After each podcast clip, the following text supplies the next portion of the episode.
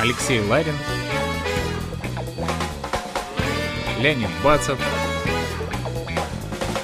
Решили, сделали. Шоткаст. Сегодня в программе сооснователь Sapphire Capital Александр Журба. Александр, привет. Всем привет, с вами Леонид Бацев, Алексей, Алексей Ларин. Ларин тоже здесь, да? Привет. Привет, привет. У нас сегодня экспертная передача, у нас в гостях замечательный человек, эксперт в области стартапов, инвестиций, и сегодня мы говорим, собственно, об инвестициях и стартапах. Прежде всего, хотелось бы с тобой познакомиться. Несколько слов о себе, кто ты, откуда, чем ты занимаешься. Начну издалека. Начинал как наемный сотрудник, перепробовал кучу специальностей. Это было еще в Беларуси, занимался там, чем только не занимался, в общем. Потом в интернете мы сделали небольшой проект в Беларуси, городской портал. Потом приехал в Москву, поработал в дизайне, поработал в маркетинге. Потом мы построили небольшой интернет-холдинг. Потом начал заниматься инвестициями, делать сделки. Потом запустили акселератор для хай-тек компаний. Потом посевной фонд. И сейчас я занимаюсь несколькими вещами. Первый – это фонд прямых инвестиций в товар народного потребления. И второй – это всевозможный, назовем так, консалтинг э, стартапом в развитии, в построении бизнеса и в развитии продаж. Но основной бизнес, который тебе приносит на сегодняшний день деньги, это что? Это фонд прямых инвестиций. Расскажи подробнее тогда, какой именно деятельностью ты в рамках этого фонда занимаешься? Смотрите, мы инвестируем в потребительский сектор, то есть это компании сферы B2C, которые делают что-то простое, что-то понятное, зарабатывают деньги и там имеют выручку от 30 миллионов рублей в год. А, это может быть, не знаю, там интернет-магазин, это может быть что-то из медицины, какие-то клиники, там торговля автомобилями, в общем, какие-то простые, понятные такие бизнесы, которые растут, развиваются и, в общем, показывают хорошую доходность.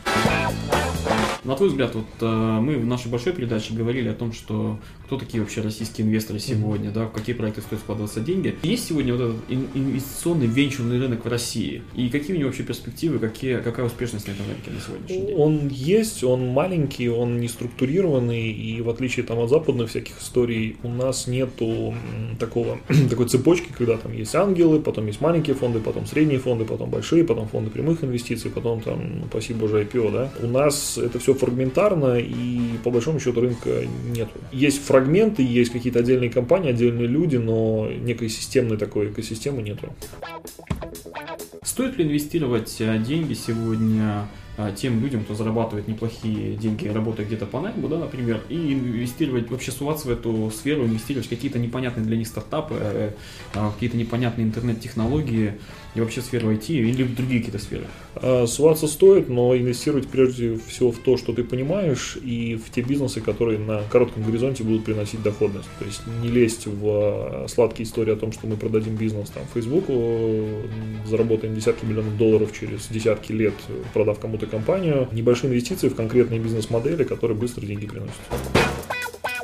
Ну а начинающий проект, тот, кто только начинает выстраивать бизнес, у него есть бизнес-идея, он может быть программистом или кто-то еще уже что-то сделал прототип. uh Стоит ли ему сейчас идти за деньгами и как вообще привлечь первые деньги? Ну, в целом нет, потому что это занимает кучу времени, искажает реальность и заставляет заниматься тем, чем заниматься не стоит. В первую очередь нужно на свои деньги запускаться. Кто-то делать, какие-то продажи начинать, тестировать спрос, получать предоплату, ну и делать выручку. То есть на каком этапе есть смысл идти к инвестору? Когда прибыль есть. А есть ли тогда смысл идти к инвестору? Есть, потому что масштабирование. Потому что своей прибыли может не хватать на быстрый рост как ты сам посоветуешь, стоит идти в какие-то инвестиционные фонды, либо идти к частным инвесторам? Потому что, как ты сам говоришь, есть огромное количество людей, кто в нефтянке зарабатывает деньги и играется миллионами долларов, да, как хобби, mm-hmm. и там теряя, проигрывая. И есть инвестиционные фонды, которые сегодня там, могут еще, может быть, помочь стартапу там, в виде акселерационной программы или еще чего-то другого. Вот mm-hmm. куда стоит лучше идти? Где быстрее, где лучше, где продуктивнее? Скорее участникам. Сначала участникам, те, которые там лично основатели знают, которые ему доверяют, с которыми работали, там, не знаю, родственники, свои сбережения, реинвестирование своей прибыли, и уже в последнюю очередь к фондам, потому что кажется, что фондов в России много, на самом деле там активно инвестирующих там несколько десятков всего лишь, но вероятность того, что вы там можно привлечь деньги именно из конкретного фонда, она стремится к нулю. Ты в этой отрасли уже достаточно давно. В чем твой секрет? Ты, ты успешен, не успешен? В личном нет, иначе я бы уже остановился, да, как бы все, все, все сделал. То есть, э, надеюсь, что все еще впереди. В отрасли, ну, наверное, просто не сдаюсь. Пробую, потому что реально там даже за последний год несколько бизнес-моделей попробовал. Э, не получилось, но зато получил кучу бесценного опыта. Ну и в конце твои пожелания потенциальным инвесторам и предпринимателям? Зарабатывать деньги, не сдаваться. Спасибо тебе за сегодняшнюю передачу.